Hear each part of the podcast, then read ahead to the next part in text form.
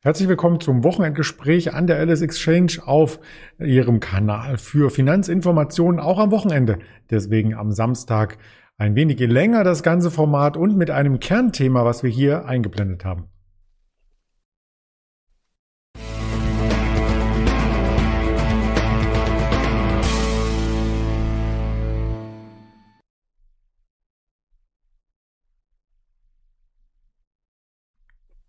Das Ganze werde ich natürlich nicht allein bestreiten, sondern habe tatkräftige Unterstützung von unserem Händler Veit, der gleich hinzukommt. Zunächst der Blick wie an jedem Wochenende auf die Märkte. Was hat sich in dieser Woche ereignet?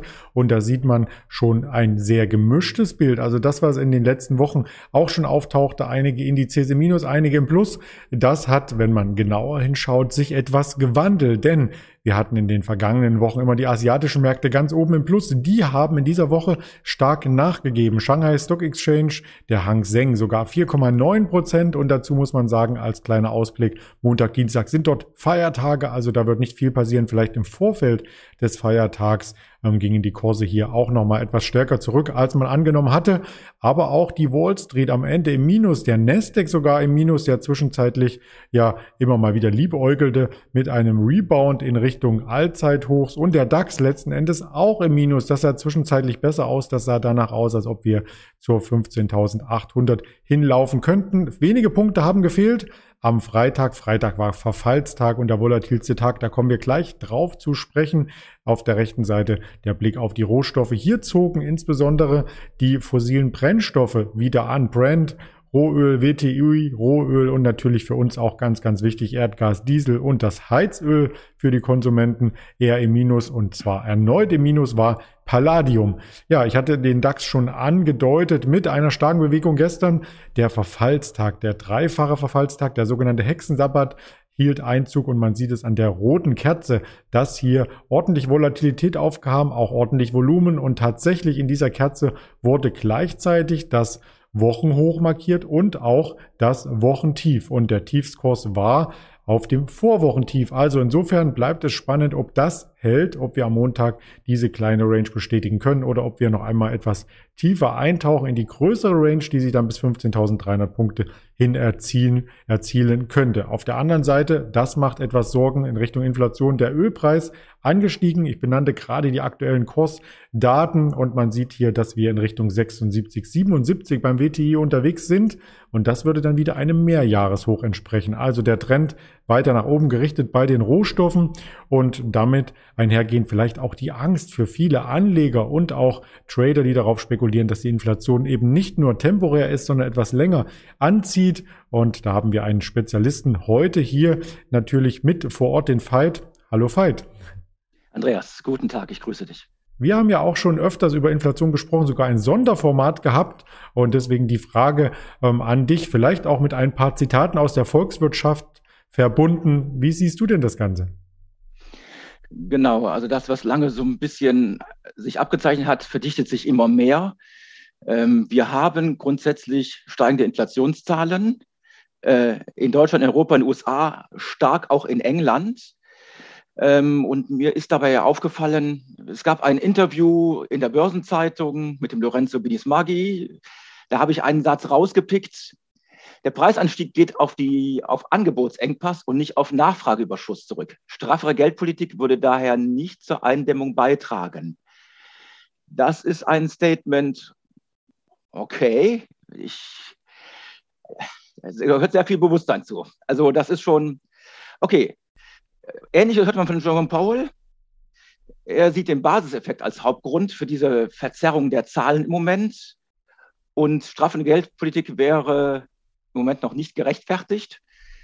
Ähm, ihn stört die Erwerbslosenquote und er sagt, das Tapering heißt, Ende des Tapering, also das Tapering heißt nicht äh, automatisch Beginn von Zinserhöhungen. Also diese beiden sind, ich nenne es mal, entspannt. Und wenn man mehrere Artikel liest von äh, Volkswirten und Ökonomen von diversen Banken, die sehen das halt anders. Ähm, ich habe hier den Chefvolkswirten der ING rausgepickt, äh, auch Zitat, alles aus der Börsenzeitung. Es wird für die FED immer schwieriger zu sagen, dass die Inflation nur vorübergehend ist. Als Grund wird genannt ähm, Engpässe bei Rohstoffen, Vorprodukten, steigende Frachtkosten, CO2-Kosten, Protektionismus. Äh, ja, durch die Corona-Krise haben wir festgestellt, ähm, wir müssen uns, wir müssen halt wieder Produktion ins Inland holen, Stichwort Masken etc. Also eine Art Deglobalisierung. Hinzu kommt natürlich im Moment, dass die Mehrwertsteuer wieder gestiegen ist. Ähm, also wir haben einiges, was dafür spricht, dass wir eine Trendumkehr haben. Und ähm, ich habe ein sehr schönes Zitat, ebenfalls aus der Börsenzeitung. Der Klaus Döring zitiert den ähm, Ökonomen Karl Kühne. Fast immer zeigt sich, dass die berufenen Hüter der Preisstabilität selbst dem Gespenst der Inflation zunächst bewusst den kleinen Finger gereicht hatten, um später verzweifelt zu rufen, haltet den Dieb, als das Gespenst mit kalter Zuneigung die ganze Hand ergriff. Wiederholt sich die Geschichte. Hm, das ist ja schon äh, fast künstlerisch hier. Ja, genau. Also ähm, wir haben da eine Diskrepanz zwischen den Notenbankern und den, ich nenne es mal, freien Volkswirten, Ökonomen etc. Mhm. Und äh, für uns als Anleger, ich nehme uns mal alle als Gruppe der Anleger hier mit auf, ähm, bedeutet das ja letzten Endes, dass man die, Info, die Inflation ausgleichen müsste, also quasi sein Geld ja nicht einfach unter das Kopfkissen legen, denn das schützt nicht vor Inflation, das sei auch noch einmal gesagt, sondern man müsste hier ähm, quasi eine Rendite erwirtschaften, die die Inflation zumindest teilweise oder im Idealfall sogar ganz ausgleicht, um davon zu kommen vor dieser Geldentwertung. Und da hast du uns auch einige spannende Zitate mitgebracht äh, oder vielmehr äh, Prognosen, wie es denn weitergehen kann mit der Zinsentwicklung. Jerome Paul war ja ein Stichwort, was du nanntest, aber da gibt es noch viel, viel mehr. Genau, also von der EZB war zu hören, äh, nee, auch aus der Börsenzeitung sagte ein Economist bei äh, Aberdeen, selbst wenn die EZB die PEP-Käufe äh, einstellt, dürfte das vorige App Qualitative Easing Program weiterlaufen. Also das PEP ist ja das Pandemic Program, die 1,85 Milliarden. Die sollen auslaufen 2022 im März. Und ähm, es wird danach weiterhin Geld reinfließen, weil dieses Quantitative Easing, was wir bisher hatten, der Aufkauf, äh, dieser indirekte Aufkauf von Staatsanleihen, vorsichtig formuliert, ähm, soll natürlich weiterlaufen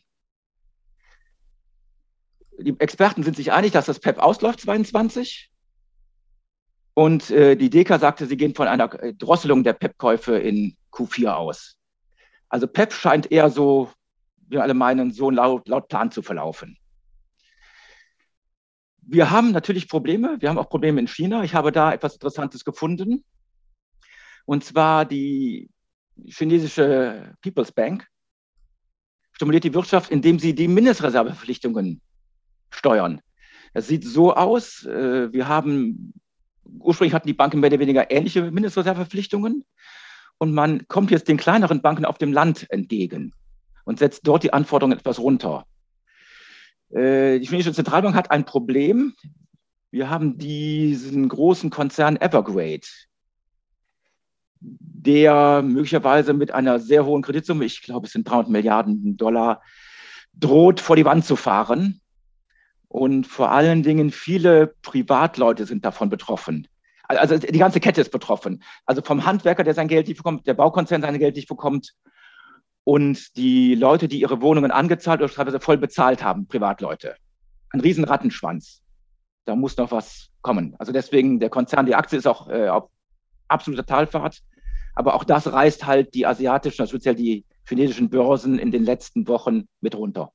Hm, weil man hier auch so ein bisschen Erinnerungen hat an, an damals, als ähm, der große Hedgefonds gerettet werden musste in Japan. Das ist jetzt schon ein bisschen länger her, aber für diejenigen, die hier ähm, alteingesessene Börsianer sind, die werden sich auf alle Fälle dran erinnern. LTCM war das Stichwort, da kann man weitere Informationen im Internet hier erfahren. Aber lasst uns gern auch zu einem Kernthema kommen, abseits der Inflation. Wir können darüber stundenlang ähm, sprechen. Wir können sie aber nicht beeinflussen, die Inflation. Wir können höchstens Ideen hier darbieten und das sind keine Handelsempfehlungen oder Anlageberatungsdinge, die wir hier streuen, sondern nur Ideen, ähm, was es noch für Branchen gibt, die vielleicht profitieren könnten in naher naher Zukunft und da haben wir uns heute als Kernthema die Cyber Security rausgesucht, weil nämlich da gibt es eine Menge ähm, Fälle, die man auch immer wieder in den Medien sieht. Jüngst in Schweden die Supermärkte, die wo die Kassensysteme nicht funktionierten, aber du hast in den letzten Jahren auch einige Sachen aus unserer ähm, Peripherie gefunden aus Deutschland und die würden wir gerne einmal ganz kurz ansprechen.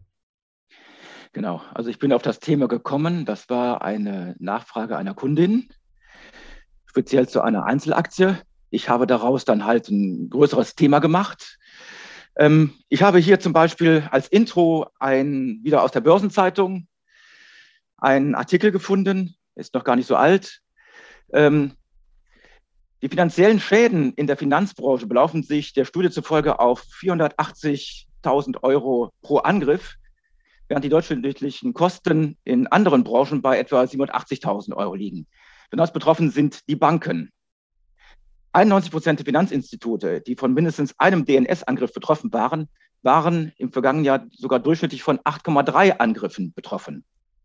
Und wenn man halt jetzt sieht, ähm, knapp eine Million Euro kostet das, ähm, es geht halt ins Geld. Was sind das für Angriffe? Also, es gab eine Studie, äh, DNS-basierte Angriffe 42 Prozent, Denial-of-Service-Angriffe 35, DNS-Tunneling 30 Prozent, Domain-Hijacking 30, Zero-Day-Schwachstellen 26 Prozent. Ähm, kurz zur Erläuterung, was ist das? Äh, DNS, äh, Domain äh, Name System. Äh, das ist so quasi das Telefonbuch im Internet. Ich gebe eine Domain ein und äh, dieses System linkt mich auf die richtige IP-Adresse. Wenn ich mich dazwischen setze oder eine IP-Spufe vorgaukel, kann ich Datenverkehr umleiten. Äh, Denial of Service, äh, auch so ein Klassiker, kurz zu den ersten, ist, ich penetriere einen Server, zum Beispiel den Server einer Firma mit Nachfragen. Das kann sein, dass ich halt bei einem Botnetz, also gekaperte Rechner oder auch ähm, sonstige Geräte, die im Internet sind, Anfragen mache. Das kann sein, ich frage halt die Internetseite ab nach irgendwelchen Angeboten. Es kann auch einfach sein, dass ich einfach nur frage, bist du da, bist du da, bist du da? Und wenn ich das mit 100.000 Rechnern mache, zehnmal in der Sekunde, dann streckt er irgendwann die, äh, seine Hufe. Und so kann ich zum Beispiel den Server von einem ich sag mal, Versandhaus platt machen, was natürlich deren äh, Kerngeschäft ist. Das heißt, ich kann so einen Angriff machen, den aus dem Internet kicken und dann ein Erpresserschreiben machen. Nach dem Motto, wenn ihr nicht zahlt, mache ich das so lange, dass ihr kein Geschäft mehr habt. Äh, Domain-Hijacking ist, ich äh, logge mich ein und klaue, de, mache eine, eine, Umleitung von der Domain. Ich mache das zum Beispiel von Andreas Blumenladen, leite ich den Datenverkehr um auf Petras Blumenladen. Der Kunde merkt es unter Umständen gar nicht. Das ist so ein, so ein ganz einfaches Beispiel. Äh, Zero-Day-Schwachstellen sind halt, wenn man Schwachstellen in einem Betriebssystem findet. Diese sogenannte äh, eine Lücke, da klafft eine Lücke im System, wo man rein kann. Zum Beispiel am Firewall vorbei. Und da das kräftig zunimmt, gibt es halt Firmen, die sich halt darauf spezialisiert haben und der Markt ist stark wachsend. Äh, das größte Segment, was wächst, ist, das kennt auch jeder von uns, ähm, man bekommt eine eine E-Mail geschickt, die könnte von einem Bekannten sein oder von einer Firma, sieht täuschend echt aus gibt es andauernd von eBay. Bitte loggen Sie sich ein, es gibt Probleme. Und da ist dann ein Link direkt bei. Und wenn ich den Link anklicke, ähm, wird unter Umständen ein Virus nachgeladen. Und dieser Virus geht dann hin und verschlüsselt meinen Rechner, wenn nicht gar meine ganze, meine ganze Serverinfrastruktur. Was ist hier äh, gewesen? Ich habe was rausgepickt. 30 Server der Uniklinik Düsseldorf wurden äh, verschlüsselt. Dadurch, es konnte keine OP mehr gemacht werden, kein Notarztwagen konnte mehr fahren, kein Hubschrauber, selbst teilweise gingen die Telefone nicht mehr. Die Sache ist in Anführungszeichen glücklich ausgegangen. Die haben den Erpressern klar machen können, dass es sich um ein Krankenhaus handelt und dass es gleich, dass es äh, droht, Tote zu geben. Und daraufhin haben die dann tatsächlich den Schlüssel, den Security-Schlüssel geschickt, um dieses rückgängig zu machen. Und danach ist der Kontakt abgebrochen gut ausgegangen, in Anführungszeichen, es gab dennoch einen Toten, wo eine OP, die dringend notwendig war, nicht durchgeführt werden konnte. Äh, dann gab es noch äh, diesen Virus äh, WannaCry, ein Verschlüsselungstrojaner, äh, hat äh, Krankenhäuser in Großbritannien befallen, unter anderem auch Renault, Nissan, O2, rumänische Außenministerium etc., andere, unter anderem auch die Deutsche Bahn. Es war in den Nachrichten, dass die Anzeigetafeln nicht mehr funktionierten. Wir erinnern uns. Ähm, Emoted, auch so ein Stichwort, waren ganz viele ähm, Rathäuser oder Regionalbüros betroffen von Regierungen. Dann, was haben wir hier? Elektrogroßhändler Möhle in Münster. Bei dem war auch alles lahmgelegt auf einer, aufgrund eines E-Mail-Anhanges. Die sollten zuerst 240.000 Euronen zahlen. Man hat die runtergehandelt auf 120.000. Äh, Schmersal GmbH. Ja, die konnten schnell reagieren. Die hatten auch eine gute Infrastruktur. Die konnten alles abwehren, hatten aber drei Wochen ihre Server außer Betrieb. Dann gab es noch etwas KME aus Osnabrück, auch alles verschlüsselt. Die haben das Lösegeld von 7,5 Millionen auf 1,27 Millionen runtergehandelt. Und nachdem alles entschlüsselt war, haben die Hacker sogar noch Tipps gegeben, wie man sich schützen kann und was sie machen sollen in Zukunft und haben auch verraten, wie sie reingekommen sind und sowas. Äh, ansonsten, Honda gab es mal was, ein großes Problem in vielen Ländern. Bundestag 2015, wir erinnern uns, Wer steckt dahinter? Ja, das sind keine Amateure, die zu Hause sitzen und nichts zu tun haben. Russische Hackergruppen, chinesische Hackergruppen, nordkoreanische Hackergruppen, vielfach im Staatsauftrag.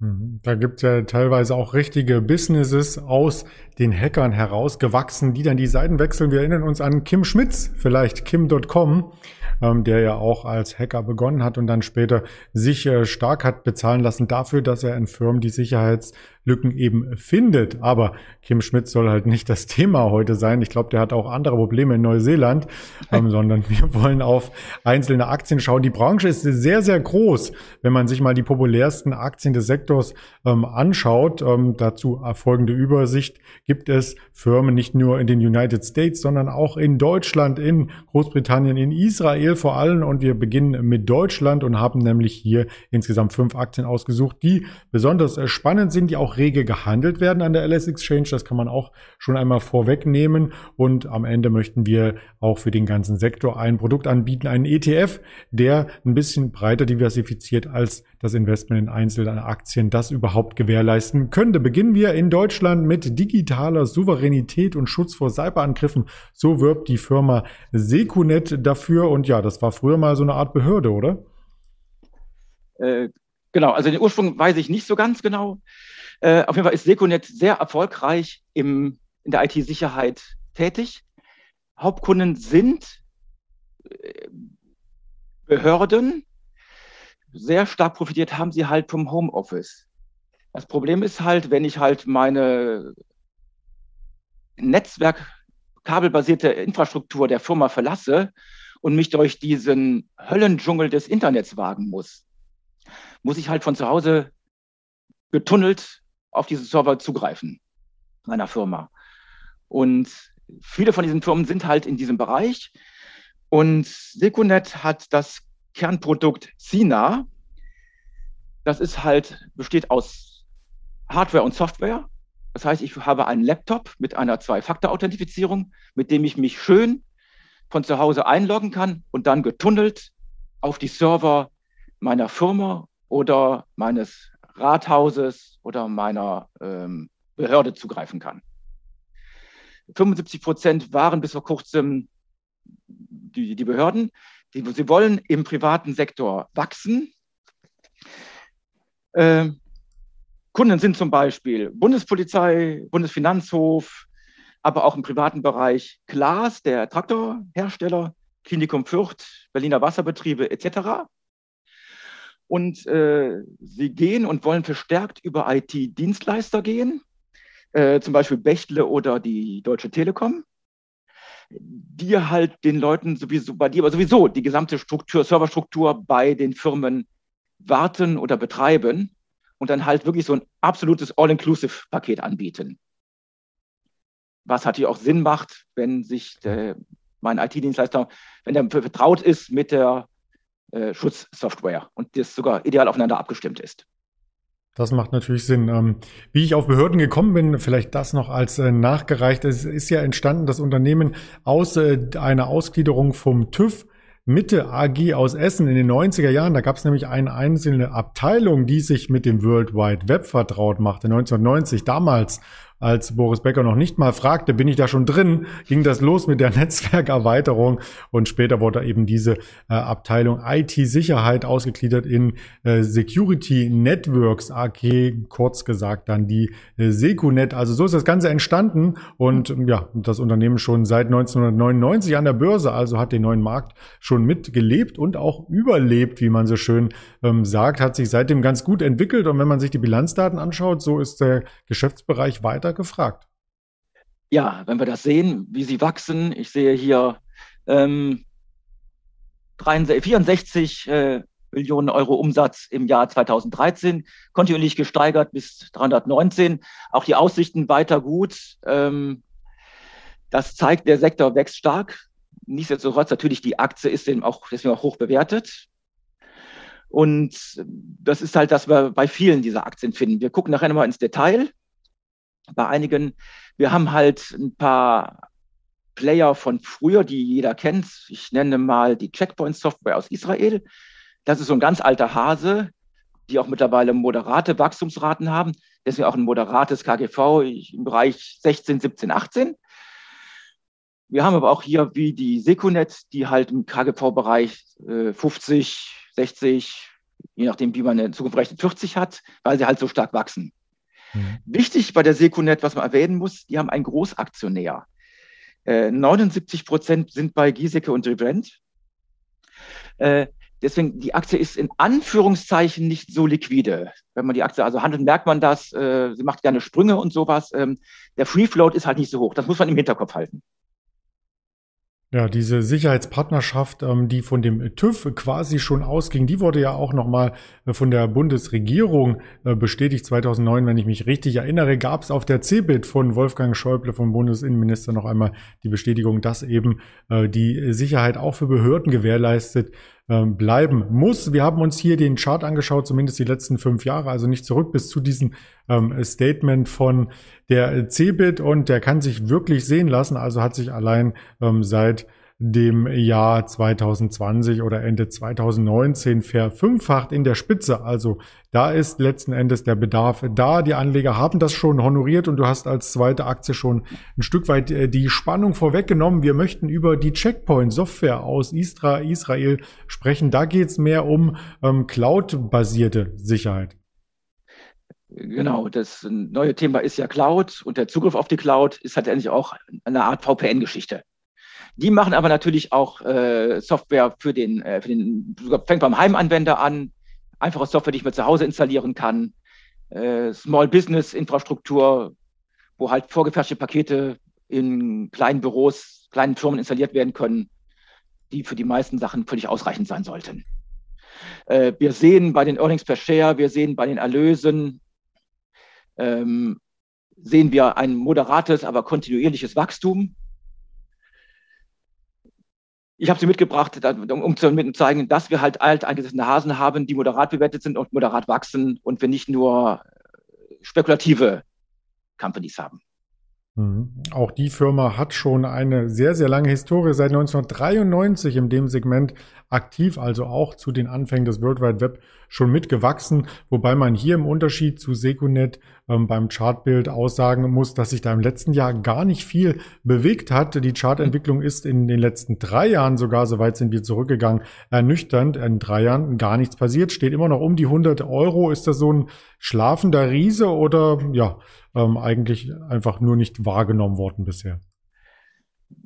Ja, die hatten halt am Anfang stark wachsende Zahlen und als sie ja nicht mehr so erfüllt wurden, sind halt einige rausgegangen. Und sie ist halt so lange runtergekommen, bis wir eine moderate Bewertung haben. Also eigentlich völlig in Ordnung.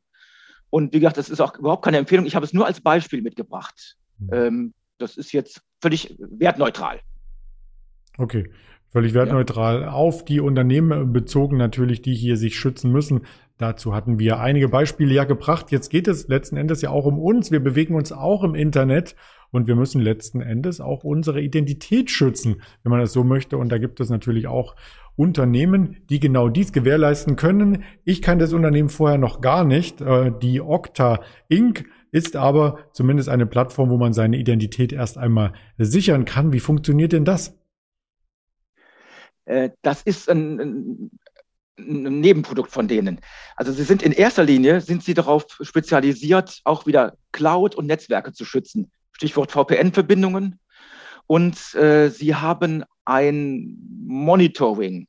Das heißt, sie äh, beobachten Prozesse innerhalb des, äh, des Firmennetzwerkes, um verdächtige Abfragen äh, zu kontrollieren. Zum Beispiel, dass halt nicht jemand mit meiner ID ähm, Daten im Unternehmen abfragt und nach außen schleust. Mhm. Das ist also auch dann mit Identität gemeint. Also zum Beispiel, wenn der Mitarbeiter A im Urlaub ist, kann er nicht abfragen in, in, in der Firma sitzen oder von zu Hause etc. Also so, das sind die einfachsten Sachen.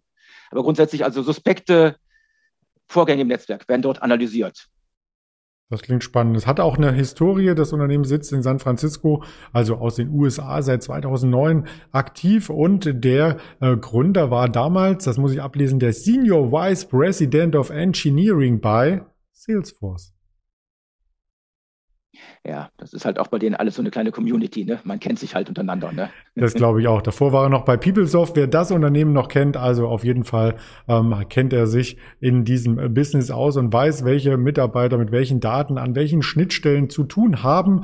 Und ja, die Bilanzdaten sprechen auch dafür, dass er den richtigen Weg eingeschlagen hat. Nicht bei Salesforce geblieben, wobei er da auch ordentlich gewachsen wäre, sicherlich rein menschlich oder in seiner Position. Aber ein eigenes Unternehmen ist immer noch mal was anderes, hat er sich wahrscheinlich gedacht. Und äh, der Erfolg gibt ihm recht. Auch hier steigen quasi Marktkapitalisierung äh, mit den Erlösen zusammen an. Ja, wir sehen bei den äh, Bruttoerlösen ein recht exorbitantes Wachstum. 41 Millionen im Jahr 2015. Jetzt sind wir schon bei einer Milliarde. Äh, das ist nicht verkehrt. Wichtig, wenn wir darauf gucken, auf die äh, Erträge, Earnings per Share oder die äh, Nettoerträge, ähm, die haben stark steigende Umsätze, aber auch stark steigende Kosten. Ähm, das kann in Ordnung sein. Ähm, muss man halt mal beobachten. Also die Aktie ist stark gehypt. Die müssen natürlich auch irgendwann ihre hohen Erwartungen bestätigen. Auch das keine Empfehlung. Wir möchten nur, ich möchte einfach nur zeigen, was abgeht, wie man wachsen kann. Und ja, muss jeder selber wissen. Ist nur ein Beispiel. So ist es. Und was abgeht, das kann man selber nochmal recherchieren bei der Aktie. Also du sagtest schon stark gestiegen und da wollte ich jetzt nicht diesen ganz steilen Chart hier noch einbinden, aber ich kann es auf der Tonspur mit übermitteln in den letzten äh, fünf Jahren, beziehungsweise seit äh, 2017, seit die Aktie am Markt ähm, handelbar ist, ist sie um genau 1000 Prozent gestiegen. Also das ist schon auf alle Fälle ähm, ein Sahnestückchen, wo man aber genauer hinschauen muss, ob dieses Wachstum dann mitgetragen werden kann, was der Kurs vielleicht schon ein Stück weit vorweg genommen hat. Das nächste Unternehmen, was wir uns anschauen, stammt ebenfalls ähm, aus Kalifornien, also aus den USA und heißt CrowdStrike Holdings. Ja, da geht es um Reaktionsdienste auf die äh, Cyberangriffe. Also wenn man, glaube ich, angegriffen wurde, wie man darauf reagiert, so habe ich es zumindest äh, verstanden. Ähm, Korrigiere mich gerne, wenn es falsch ist. Ja, ich muss fairerweise zugeben, dieser ganze Bereich ist sehr technisch. Mhm. Und wenn man nicht aus der IT kommt, fällt es einem wirklich schwer, sich da reinzuarbeiten. Ja, ja ich habe auch, ich das interessiert mich auch gern sehr für IT und ich habe auch viel mit meinen Kollegen gesprochen, aber irgendwann ist man dann halt einfach raus. Wir kommen später nochmal, deswegen habe ich auch einen ETF mitgebracht. Ähm, auch CrowdStrike ist wieder ganz klassisch in Unternehmen tätig, Schutz des Unternehmensnetzwerkes, äh, sowohl innen als auch außen.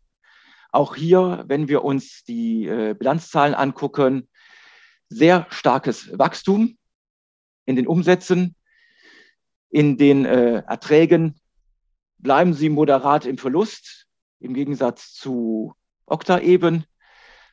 Das ist etwas interessanter. Äh, auch wieder hier die Erlöse ähnlich sich verzwanzigfacht in den letzten Jahren. Vergleichbar mit, also ähnlich wie Okta vom, vom Wachstum her.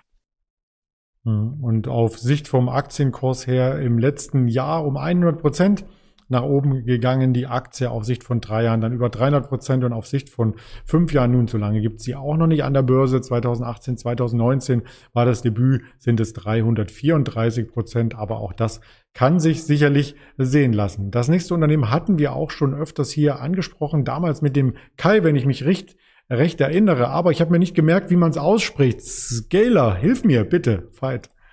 Ja, äh, Z-Scaler. Und auch wieder ein Unternehmen für Firmen äh, spezialisiert. Die sagen halt einfach, lad, äh, jagt doch einfach euren ganzen Netzwerkverkehr über unsere Server. Dann können wir hier in unserem eigenen Netzwerk das alles besser kontrollieren, besser warten und können ganz anders an die Daten rangehen, als wenn wir das bei euch machen. Als wenn wir bei euch einen Server installieren, der nichts anderes tut, als sich den Datenverkehr anguckt. Und halt da sowieso die ganzen Sachen mittlerweile vielfach in der Cloud sind, sagen die, setzt uns einfach dazwischen und so können wir euer Firmennetzwerk und eure Clouds und alles, was von außen kommt, abschotten. Bevor ein, ein, ein Zugriff von außen kommt, landet der erstmal bei uns und dann entscheiden wir, genau, geht er in die Cloud, geht er auf das Firmennetzwerk und sowas und ist er sicher. Das ist deren Philosophie. Mhm. Führt das nicht zu Verzögerungen? Ich bin jetzt auch kein IT-Experte, aber könnte ich mir so vorstellen. Das führt zu Verzögerung, aber ich glaube, das ist minimal, weil ob ich nun den Server immer in der Firma stehen habe oder äh, im Internet und habe eine schnelle Verbindung, mhm. ähm, sollte, sollte in Ordnung sein. Okay, super. Der Aktienkurs ist auch super gelaufen. Dafür haben wir ähm, hier die Grafik von dem Unternehmen eingebunden. Und ja, im, im März 2019, äh, da stand die Aktie hier noch, äh, nein, das war März 2020 sogar, also zum Corona zur Pandemiezeit unter 50, bei 40 ungefähr und im Hoch jetzt bei knapp 300. Also da ist auch schon einiges gelaufen an Entwicklung. Du hast uns versprochen, dass du quasi alles aus einer Hand noch einmal uns mitgibst. Wir haben 30 Minuten über das ganze Thema jetzt referiert und kommen noch einmal zu einem Produkt, was einen sehr kuriosen Namen hat und zwar Hack ist der Name der Programm. Nein, also es handelt sich um einen alteingesessenen ETF eben auf solche Security Companies. Mhm. Und ähm, ja, ich habe Ihnen mitgebracht, ähm, wir haben eben gesehen, das Spektrum an Firmen ist sehr groß. Es ist schwierig, sich da durchzublicken. Man könnte, deswegen ist es also keine Empfehlung wieder, ne? man könnte das mit einem ETF machen, in dem 20 oder 30 äh, Unternehmen bereits enthalten sind. Und ich habe halt dann mehr auf einen Schlag. Da habe ich natürlich keinen Einfluss auf die Gewichtung, aber ich bekomme ein vorgefertigtes Produkt. Könnte eine Möglichkeit sein. Ich habe den Hack mitgebracht, weil er sehr spezifisch darauf ist. Es gibt aber auch von anderen äh, Unternehmen ETFs. Es gibt von iShares einen sehr breit gestreuten mit über 100 Firmen drin. Da sind aber auch dann Firmen drin, die, äh, wo das nicht der Kernbereich ist sollte man sich angucken, muss man nach Belieben machen. Man muss halt wissen, was man tut und was man möchte. Das, was ich mitbringe, sind halt nur Ideen. Mhm. Äh, bei dem Hack, wir haben es eben schon gesehen, wir haben die Darktrace drin, wir haben die Cloudflare drin. Die Cisco, also sehen wir auch hier, die machen natürlich auch äh, Switches und andere Netzwerkkomponenten im Hardware-Bereich. Fortinet, Splunk, die hatten wir auch schon mal angeschrieben. Palo Alto Networks, äh, ganz alter Kandidat äh, von früher, alteingesessen. Äh, Avast hat man vielleicht äh, teilweise zu Hause, die CyberArk, die Qualys, ja. Alles auch bekannte Namen. Wir sehen, wie groß das Spektrum ist. Ja. Und groß ist auch das Produkt an sich. Da sind nämlich nach aktuellem Factsheet, das habe ich mir auch nochmal angeschaut, hier über äh, zwei Milliarden ähm, an ja, Anlegergeldern quasi implementiert. Also kein kleiner ETF, den gibt's schon äh, ziemlich lange und er hat sich von Year to Date um 12 Prozent nach oben entwickelt. Also durchaus ähm, ein spannendes Investment. Auch den in der Chart-Historie hier über die letzten fünf Jahre kann man nicht äh, von der Bettkante stoßen als Anleger. Ganz genau. Also entweder der Weg über eine ETF. Es besteht natürlich auch die Möglichkeit zu sagen, äh, man investiert einfach stur eine gleichbleibende Summe in zehn Unternehmen, die man sich selber rauspickt und hat so auch eine Streuung. Das könnte man natürlich auch machen. Das klingt super. Und genau dieses Thema Streuung und wie man auch mit Aktien ähm, umgeht, werden wir in diesen Formaten an der LS Exchange weiter vorantreiben. Es gibt jeden Morgen den Livestream und es gibt mehrere ähm, Kanäle, die Sie sich abonnieren können. Das wäre unter anderem YouTube, Twitter, Instagram, Facebook und die Hörvarianten Spotify, Deezer und Apple Podcast. Also in dem Sinne sind wir rundum informiert, wurden auch während des Gesprächs nicht gehackt. Das ist auch mal ganz wichtig, dass kein anderer hier mit einer Maske durchs Bild hüpft. Und damit ähm, freue ich mich, dass wir die Informationen hier für Sie aufbereiten konnten. Bedanke mich ganz recht herzlich bei dir, Veit, und wünsche ein angenehmes Wochenende. Ja, Andreas, wünsche ich dir auch. Bis demnächst wieder. Bis demnächst. Ciao.